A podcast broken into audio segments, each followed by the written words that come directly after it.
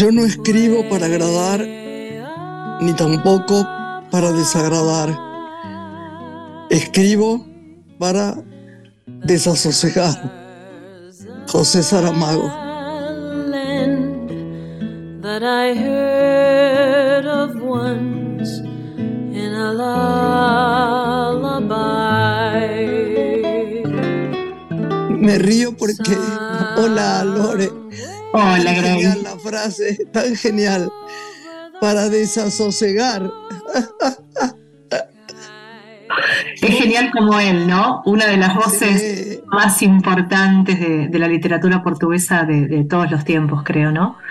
Eh, pensar su vida, ¿no? Eh, que nació en el marco de una familia de labradores, artesanos, en un barrio popular de Lisboa, en el que su mamá era analfabeta, pero que inculcó en él todo el amor por el saber y fue ella la que le regaló su primer libro.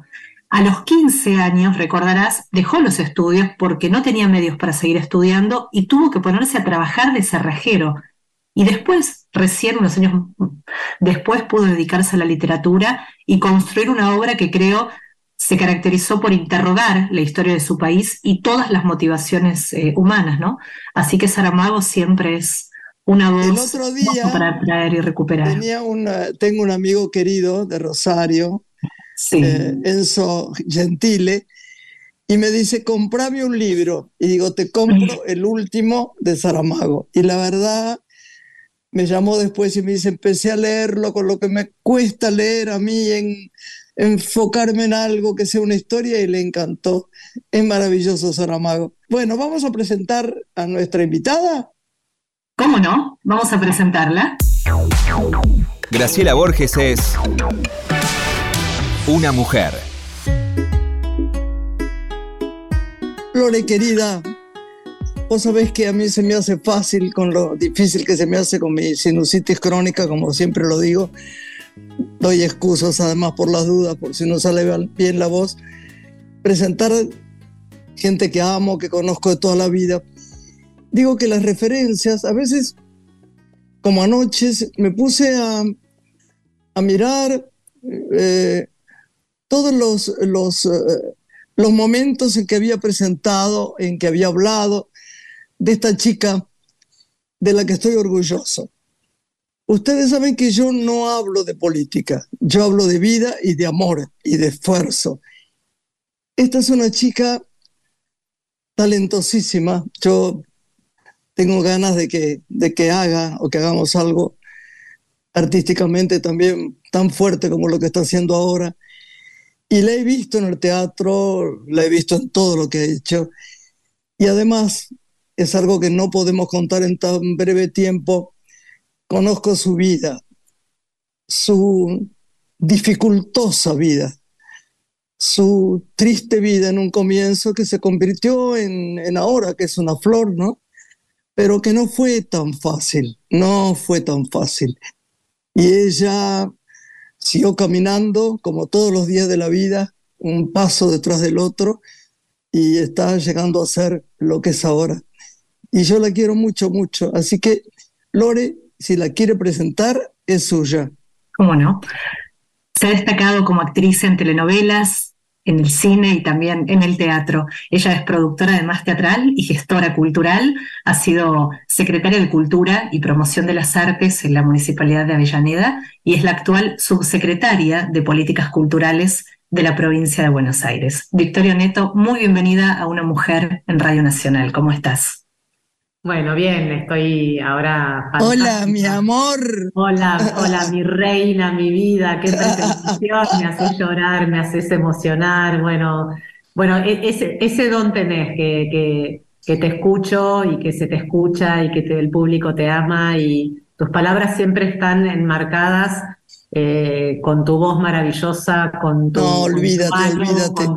Con tu, sensibilidad. Yo quiero, yo quiero mucho que le cuentes a la gente ¿Cómo fue tu vida? No, la, parte oscura que mucha gente sabe que fue triste y, y, que tomaste las riendas de tu vida de una manera tan especial.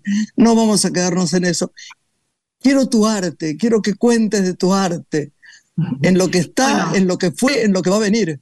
Sí, yo, yo te escuchaba recién cuando, cuando hacías la descripción de, de mí y, y, yo sé el amor que, que, me tenés y es absolutamente mutuo. Y cuando, cuando decías ¿no? que, que, he tenido como una, una vida difícil, que es verdad, porque la verdad que vengo de, de una historia como muy dura que tiene que ver con haberme criado, eh, obviamente sin padre, a través del asesinato de mi padre cuando yo estaba en el vientre de mi mamá eh, mi mamá gestándome, soy hija póstuma, me pusieron Victoria por eso, pero eh, esta cosa que vos decías, ¿no? De la imagen de, seguir caminando paso a paso, me, llevó a, algo que creo que en la vida a todos los seres humanos nos salva y que tiene que ver con el arte, ¿no? Porque el arte salva. Todas las personas que estamos conectadas de alguna manera, no solamente los intérpretes, si sos actriz, actor, músico, música, en cualquier área que vos te puedas conectar con el arte, con la poesía, con la escritura, con la producción, con el cine, con la dirección, te genera la posibilidad eh, de, como yo digo, en, un pentagrama, en la música, no vivir otros planos de la vida, sino la vida se convierte en una cosa como muy plana, muy chata. Y cuando uno está conectado con el arte, de alguna manera, uno se anima a volar, a imaginarse otros mundos, a vivir otras vidas, a tener la posibilidad de conocer eh, gente y artistas extraordinarios que te, llevan, te llegan el alma, te llenan el alma y te hacen aprender. Así que yo sigo aprendiendo toda, toda la vida porque eh, lejos de tener certezas, lo que quiero seguir es teniendo preguntas para seguir aprendiendo. Y aprendiendo de personas como vos, Grace, que en este momento de mi vida, si tengo la oportunidad de ocupar un lugar este, en la gestión pública, en el gobierno de Axel y poder este, rodearme de, de amigos, de amigas, de compañeros, de compañeras, de artistas maravillosos, tener ese privilegio de que tuvimos, por ejemplo, en el verano, de tenerte a vos en el auditorium, que fue una fiesta maravillosa. Y yo te agradezco porque renació mi amor por el escenario, por la, por la gloria de haberlo hecho. Así que no hablo más, te dejo con, con Lore que quiere hacerte preguntas y te agradezco, Vicky, de mi corazón. No, y esas funciones fueron inolvidables y me acuerdo que, que, hablamos en esos mensajes que nos enviamos en el verano cuando coordinamos estas funciones, que yo dije, bueno, Gra, eh, decime vos cuántas funciones querés hacer. Tenemos cuatro libres, pero. Una, me dijiste. Ah. Yo dije, bueno, Grace, si querés hacer una función, me dice, no, no, no, quiero hacer las cuatro. dije, no, no, no puede ser tan genial y no, y fue, fue, fue maravilloso, porque aparte, ese auditorium, bueno, tiene una historia increíble, vos increíble. protagonista de todos los festivales de cine, con todos. con todos esos artistas maravillosos y mega galanes, dioses, este, con los cuales has trabajado. Y no, la verdad que este, tu espectáculo es, es realmente bellísimo, tiene esta magia, bueno, habla de esa alquimia, ¿no? Bueno, ahí está. Ahora sigue Lorena me, da Bueno, así como Graciela volvió al teatro, que, que adora, vos, Victoria, volviste a actuar y elegiste el cine, ¿no? para hacerlo. ¿Podés contarnos acerca de tu desembarco en la película Tuve el Corazón? Ay, sí. bueno, eh, con, con, esta cosa de también de, de, la gestión, ¿no? Que, que, cuando uno en realidad es artista y toma una decisión política por un compromiso eh, este, justamente que tiene que ver con la historia de, vida de uno, ¿no? Yo siento que llevo en mi sangre parte de nuestra historia nacional militante y bueno, la gestión es, es muy demandante y, por cómo hago yo las cosas siempre le meto todo, le meto el cuerpo, le meto la vida, le meto eh, el trabajo que no tiene horario, de, lunes a lunes, desde las 8 de la mañana hasta, la, hasta que termina el día resolviendo problemas y resolviendo temas para que las cosas funcionen. Eh, y abriendo caminos, pero bueno, se presentó, empecé a sentir como la necesidad del año pasado de, eh, bueno, y te lo había expresado también, de, volver a actuar, ¿no? De volver a darle como bola a, mi actriz y a, este lugar de, jugar, de, crear. Y qué curioso cuando uno empieza a enunciar las cosas que, una, que uno desea, yo creo mucho en el deseo y, en la potencia que tiene cuando uno pone en palabras el deseo, ¿no? Se, activan ciertas cosas en el universo donde se empiezan a mover eh, las fichas del ajedrez. Y empecé como a decirlo, mi casa, mi marido, bueno, con vos, Graciela, cuando hablamos, que te decía, sí, vos me decías, tenés que volver a actuar. Y, bueno, apreció la, posibilidad de, filmar esta película. Sí, es verdad. Eh, que se llama Vale Corazón, con el director Oliver Kolker, que es un, es un creador que, que, la última película que hizo es muy hermosa, que es Fermín, con Héctor Alterio y, este, y Gastón Pauls, eh, que vivió muchos años en Nueva York. ¿La viste la película? La de Fermín es hermosa. Ah. Te la voy a pasar el link para que la veas con, con Alterio, que ahora aparte eh, está en Buenos Aires. Y bueno, eh, me ofrecieron eh, participar en la película, tuve dos semanas de filmación, ya la terminé de rodar. Este, también está de productor Hernán Findling, que es el presidente de la Academia de los Oscars acá en Argentina. Así que bueno, como, como todos saben, y vos, Graciela, más que nadie, cuando uno filma una película, bueno, luego empieza todo el camino de la película, ¿no? No solamente el estreno, sino bueno, después el recorrido con festivales y demás. Y habla de tango, porque bueno, tanto el director como el productor, su temática es el tango, y que me parece que, es hablar de nuestra identidad, de nuestra cultura, de algo que es patrimonio de, la humanidad, porque el tango nos define como, como sociedad, como, como argentinos, como argentinas, y, eh, y, y, la película transcurre como en un tono de, comedia, que me parece interesante porque es para también poder enfocarse en el segmento no solamente de aquellos que sabemos que aman el tango, que es una generación, quién sabe, este, eh, más grande, sino de los jóvenes, porque es en tono de, de, una comedia romántica, es de un cantante de tango tartamudo que es la vida, pero cuando canta, canta como los dioses. Y bueno, mi personaje es como una CEO de, una, de Universal o de, o de, o de Sony, que le quiere cambiar el look, lo quiere hacer hip hopero en Instagram, TikTok y demás y bueno, y el, y el cantante eh, defiende ¿no? su identidad y, y, su esencia que tiene que ver con el tango y no se deja como cooptar por, este, por la comercialidad de, una empresa de, que, que, le quiere cambiar el luquete y él, bueno, defiende al tango tal cual es. Así que, no, muy feliz, me trataron bárbaros, así que bueno, muy, muy contenta con la peli. Victoria, participar, participar de esta película abre para vos el camino, la posibilidad de continuar desplegando tus dotes de, actriz. ¿Te da ganas de seguir en paralelo a la gestión actuando? Yo creo que una cosa retroalimenta a la otra. Me parece que, es importante no, no, abandonar eso porque, porque yo soy eso. Yo soy artista, yo soy actriz y eso también me, da como algo especial en, la gestión, que tiene que ver, creo, nada más ni nada menos con la sensibilidad, ¿no? Porque los artistas este, tenemos esa sensibilidad porque nos dedicamos al arte justamente. Y creo que cuando eso se aplica a la política, este, es distintivo de poder tener la sensibilidad de entender, en mi caso, a la cultura como una política pública y poder desarrollar programas, acciones este, generando posibilidades, por sobre todas las cosas también generando trabajo, ¿no? Porque es lo que, lo que se necesita, digo, más que nada, que se abran posibilidades y que haya un Estado presente para lograr... Vicky, qué alegría está la gente de todos los partidos, de todas las creencias, de, de todas las religiones, diría yo, para terminar de reírnos un poco,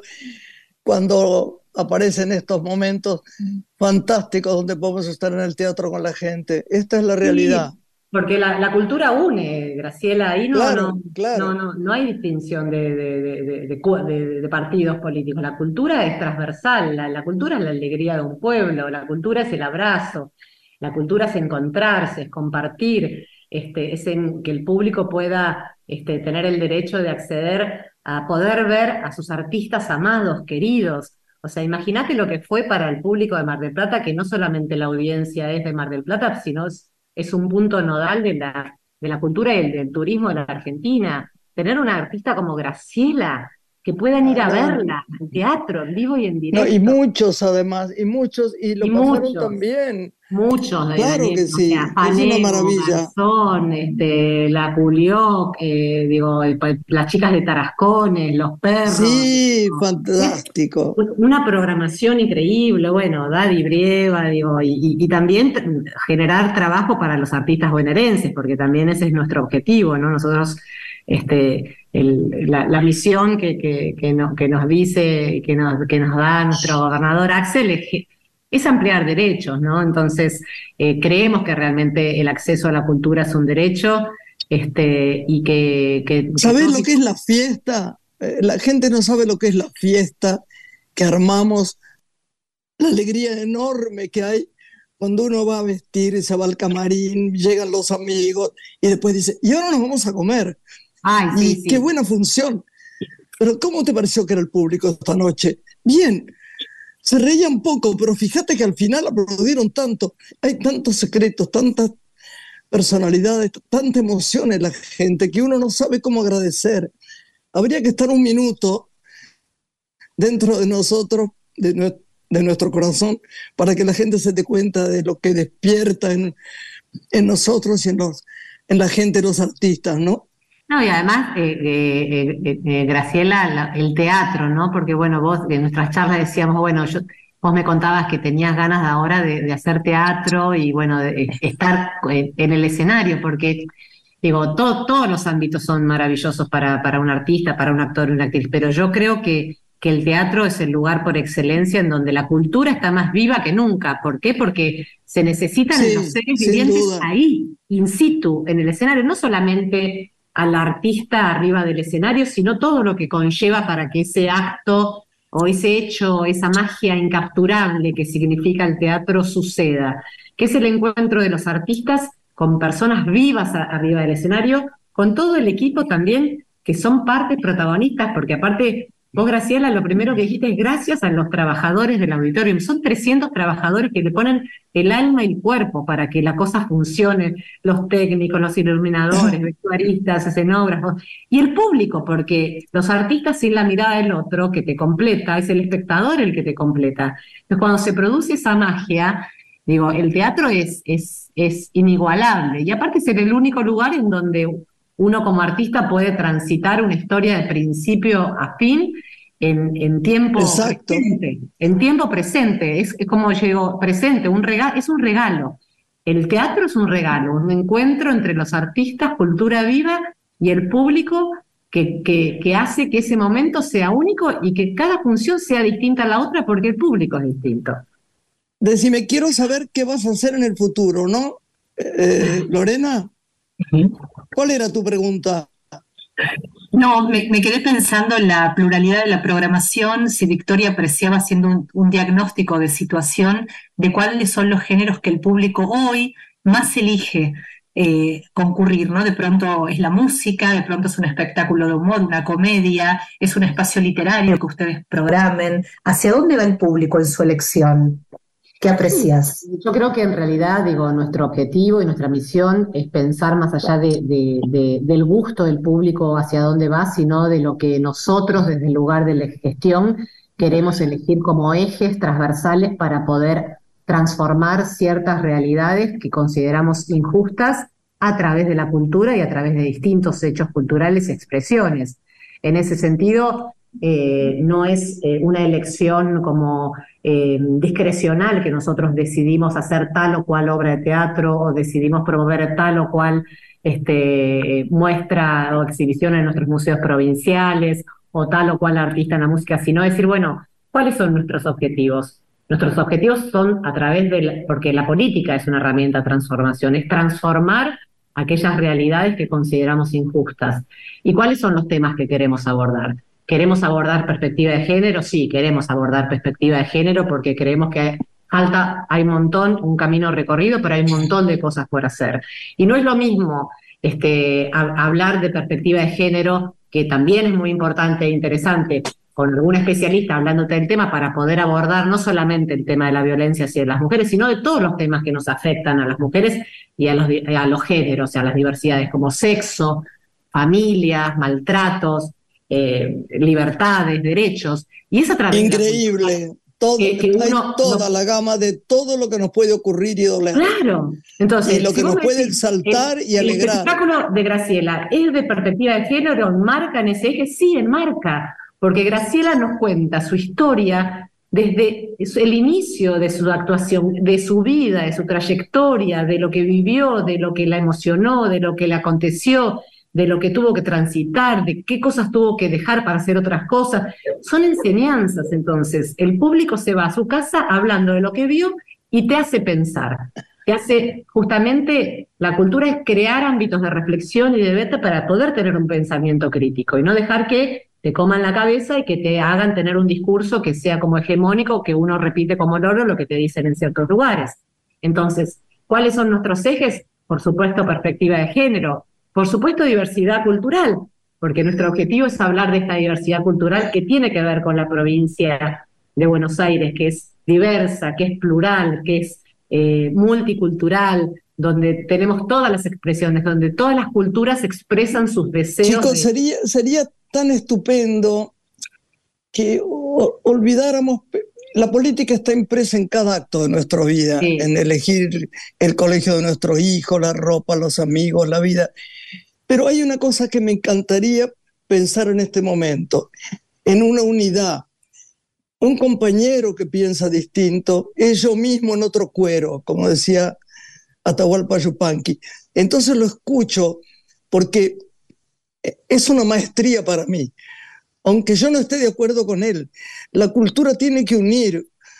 Olvidémonos de todo el tiempo protestario. Claro, es fácil decirlo desde mi sitio, porque yo no estudié lamentablemente política, me hubiera encantado estudiar. Entonces, escucho, escucho, escucho, algunos me gustan, otros que no. Estos últimos días he, he escuchado cada cosa que, la verdad, pero como no sé, me callo, ¿viste? Pero qué bueno que este paso que da sea el abrazo entre gente que piensa distinto y se acepta y se ama. Sí, eso, eso es fundamental, pero también, Gra, al momento de, de, de, tomar las decisiones que son justamente, que es el, cuando uno habla del Estado, ¿no? Porque bueno, si vos sos un privado y, decidís hacer tal o cual cosa, sos un privado. Pero si sos el Estado y, y, y ocupás un lugar en digo, hay, digo, sos parte también de un proyecto no político que tiene que ver con, ciertas banderas y con ciertos valores.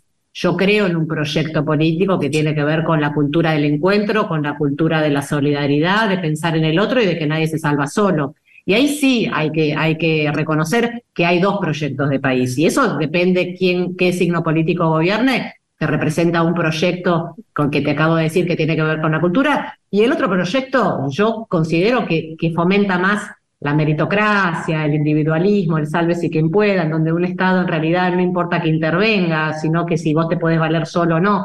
Pues ahí yo sí tengo como una posición muy fuerte tomada de que, digo, obviamente nos tenemos que escuchar y nos tenemos que respetar y la cultura une, pero para poder implementar las políticas que nosotros creemos que tienen que ver justamente con la unión, con la solidaridad, con la solidaridad y la cultura del encuentro, y tenemos que, que hacer que gane el proyecto político que nos represente. Obviamente. Entonces, yo Obviamente. voy a para eso porque soy parte de eso, porque creo en eso y porque vengo de una historia que está atrás. Mi amor, si no, no estarías con esto. No, Cada uno tiene que defender lo que cree. Sí. Tiene que defender lo que cree y está muy bien. Esa es la historia de la vida porque si no seríamos eh, seres endebles, ¿viste? Y no lo somos, no lo somos. Yo lamentablemente no estudio política, me hubiera gustado mucho estudiar política. ¿Nos tenemos que ir, Lore? Sí, ya es tiempo de despedir a Victoria, agradecerle su participación en Una Mujer y será como siempre decimos hasta cualquier momento. Quiero este, decirte que no sabés lo divino que estaba el otro día, quiero nombrarlo, aparte del auditorio, el Museo del Mar. Ay, sí. Qué divino lugar. Tenés que hacer más cosas ahí. No sabes, Lorena, lo que es ese museo. No, maravilloso. no lo he visitado. ¿Lo conociste? Sí, lo he visitado, me encanta. Pero ¿sabés qué? No sabía cómo era el auditorio. Es una maravilla. esa sala, esa maravilla, 200 localidades, es hermoso. Y bueno, vas a volver al Museo Mar, porque yo sé que a vos te, gusta mucho Mar del Plata. Este, me encanta, pero además hay que agradecer, ¿sabés quién? Quiero que me eh, vuelvas al auditorio. ¿Sabés quién, Vicky? A la gente que trabaja en cada sala, claro, a los que te ponen la luz. Es, un, es un sueño llegar y que te, te quieran y combinar cosas y poner la luz y el sonido, decir, escúchame, decime la verdad, sacarse una foto, abrazarnos. no hay cómo pagar el amor. Gracias, Vicky. Te, quiero. te quiero. Muchas gracias, por este espacio. Chao, mi amor. Gracias. Muchas que estés bien. Chao, preciosa. Gracias, Gracias. Chao, chao. Hacemos una breve pausa y regresamos con nuestro próximo invitado. Muchas gracias, Lore. Creo que es momento para otra bomba de humo y batirme en retirada. Nuestra sociedad me perjudica, vos no sos una chica cualquiera. Qué ridículo es que que todo es tuyo, yo. Una mujer. Con Graciela Borges. En la radio pública. Estás escuchando Una mujer.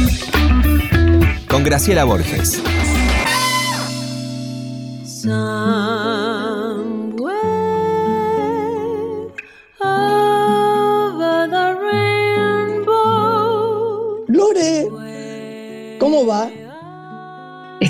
Listas para explorar el cine parte- que más nos gusta.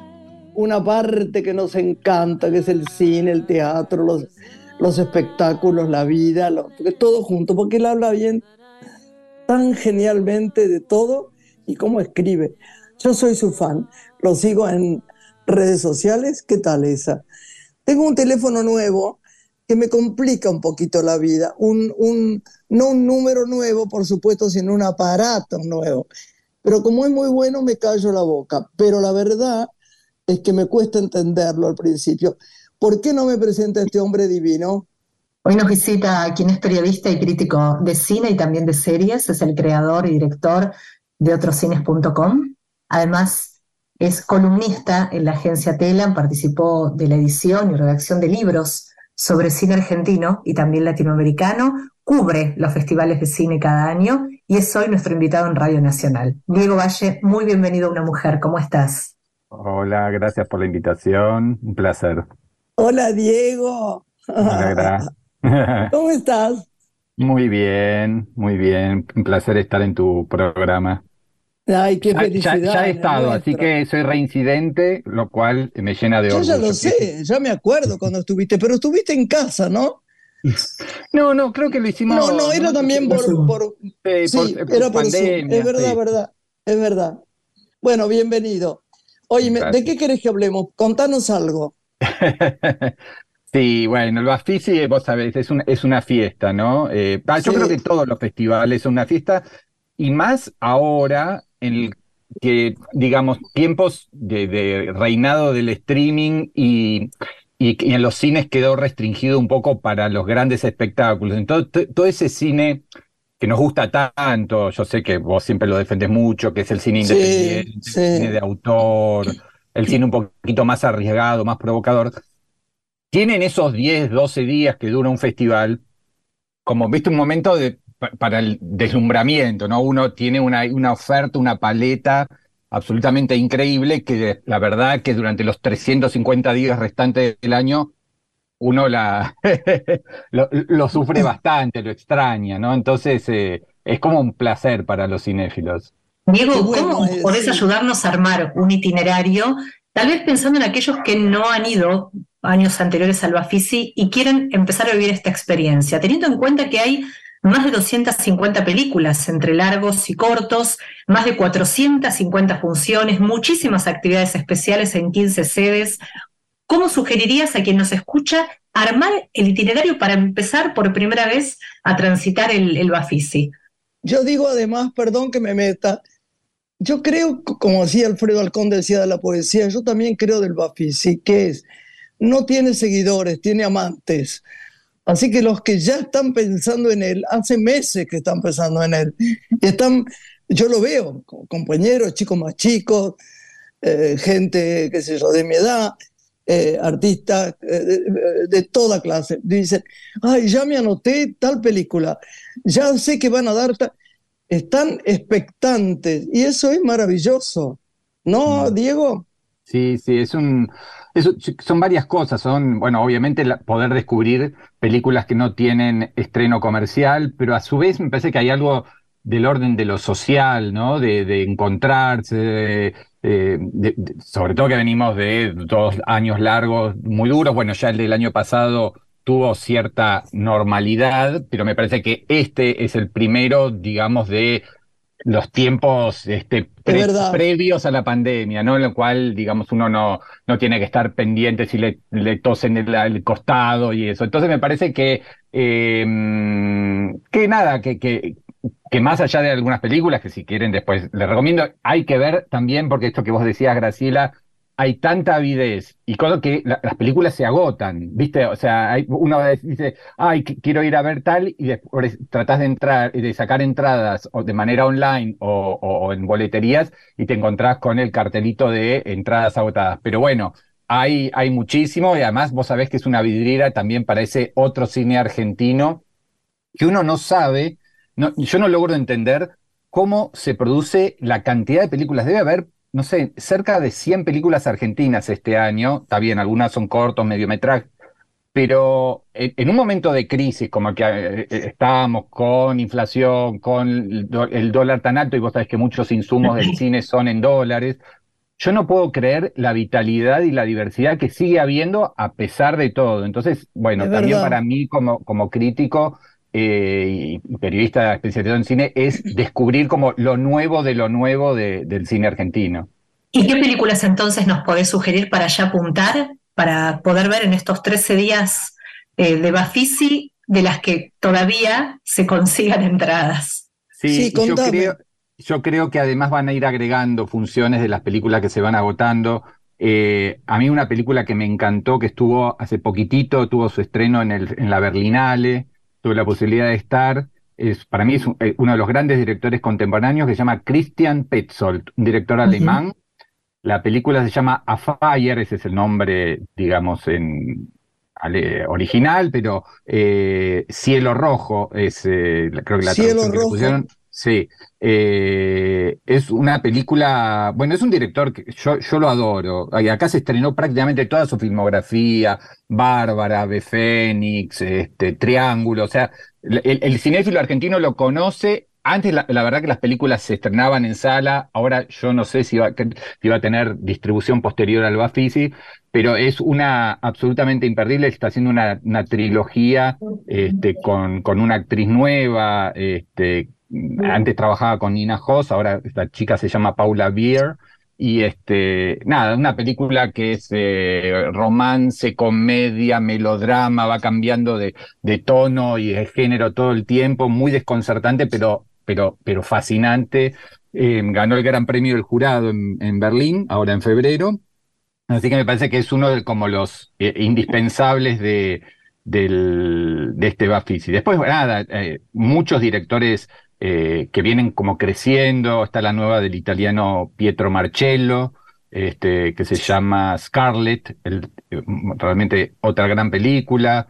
Eh, cine, bueno, una película, por ejemplo, eh, también es, interesante, Movie, ¿no? Que, es la, plataforma de streaming, aprovecha estos festivales como el de Bafisi o el de Mar del Plata para mostrar en pantalla grande películas que dentro de unos meses van a estar en digamos, este formato hogareño.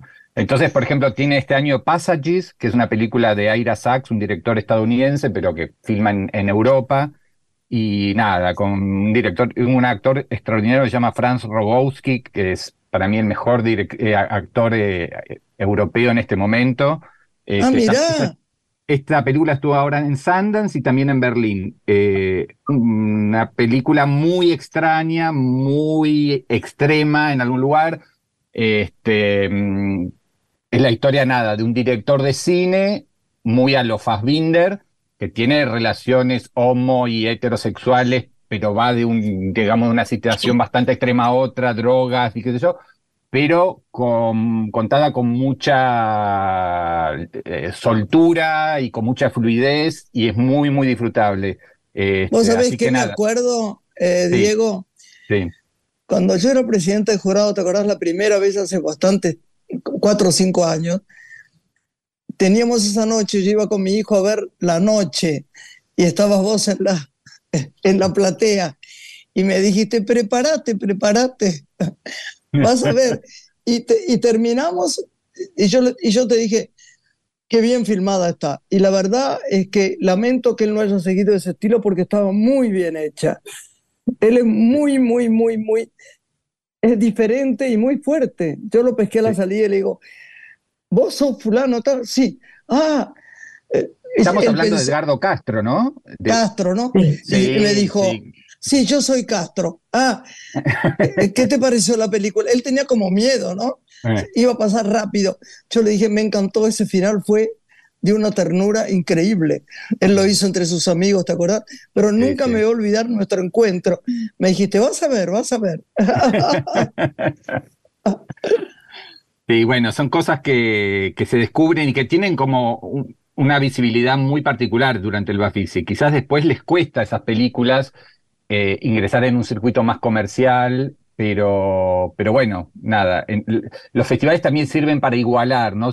Eh, para poner una película de 20 millones de dólares al lado de una que se hizo, como vos decís, con amigos de manera súper artesanal y que el público las pueda descubrir a la par. Diego, se aprecia ya desde hace unos años, ¿no? Que hay más críticas de mujeres en el cine. ¿Qué dirías que caracteriza a la, a la crítica del universo femenino si tiene algún matiz para destacar en relación a lo que tradicionalmente escriben los hombres? Mira, Mirá, qué bien. Sí, eh, creo que obviamente en- las mujeres han ido ganando espacio en, en los distintos terrenos, pero quizás el, el del cine en general y el de la crítica en particular siempre fueron muy masculinos y diría que en algunos sentidos bastante machistas y Sí, misóginos. es verdad. Y, y- y creo que en los últimos años, con todos los movimientos que hubo, eh, y también con el cambio cultural que generó que también los medios buscaran otras voces, otras perspectivas, la mirada de género, eh, y me parece que se han incorporado, ya en los últimos 10 años, un montón de... Antes, por ejemplo, vos encontrabas a, no sé, Moira Soto, y era una entre 100 hombres, ¿viste? Y decías, Claro. "Guau, de era verdad, una, una- una totalmente. absoluta rareza Sí, este, era una pionera, ¿no? Pero vos decís, ahora eh,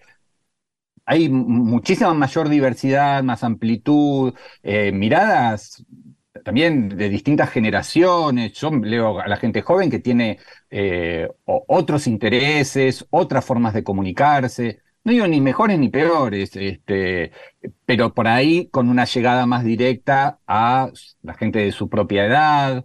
Y bueno, uno también tiene que estar atento y, y aprender, eh, o sea, de los mayores, de los de la misma generación y de, las de, de las- la- las- nuevas voces. Así que a, a mí me encanta. claro que Yo sí, porque además el talento ocupa su lugar natural.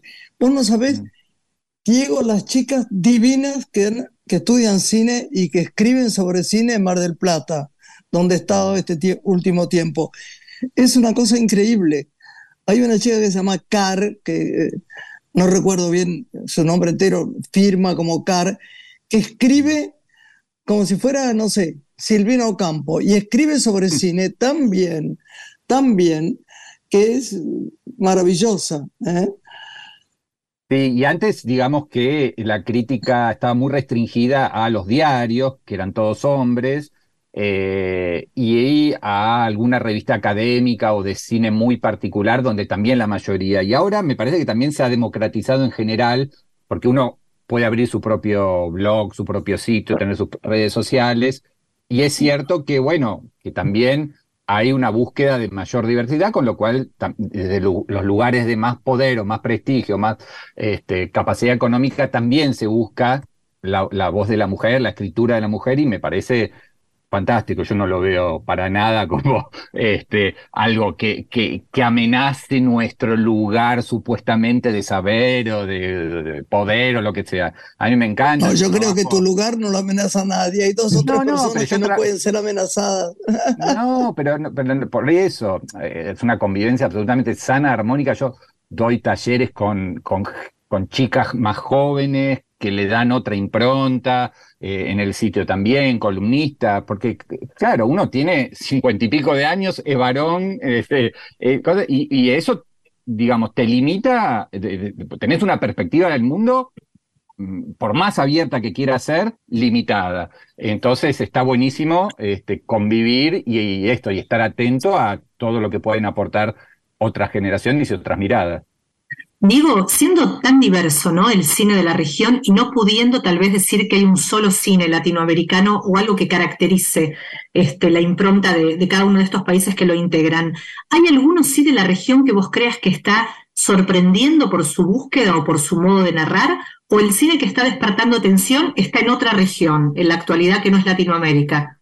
Y habría que pensar, digamos, de- desde dónde. Ahora, eh, hace poco se anunció la programación de Cannes y otra vez hay poco cine latinoamericano, lamentablemente. Y uno puede decir, bueno, ese es el centro del cine mundial, ¿no? Donde está toda la atención mediática y lamentablemente, por ahora, porque todavía faltan anunciar algunas películas más, hay poca presencia. Entonces, cu- cu- ¿cuál, cuál es la vara? ¿Cuál es la óptica? ¿El, el punto de vista que vale es el de Cannes o es el, o es el nuestro que podemos descubrir, como en el Bafisi, no sé, un montón de películas argentinas o latinoamericanas valiosas? Entonces, yo creo que el cine latinoamericano tiene una gran vitalidad. Este, Estoy totalmente de acuerdo. y un nivel de producción técnico, narrativo, este, eh, cada vez mejor. Ahora, sí es cierto que en algún momento el, el nuevo cine argentino estaba de moda, entonces cualquier película eh, tenía un recorrido internacional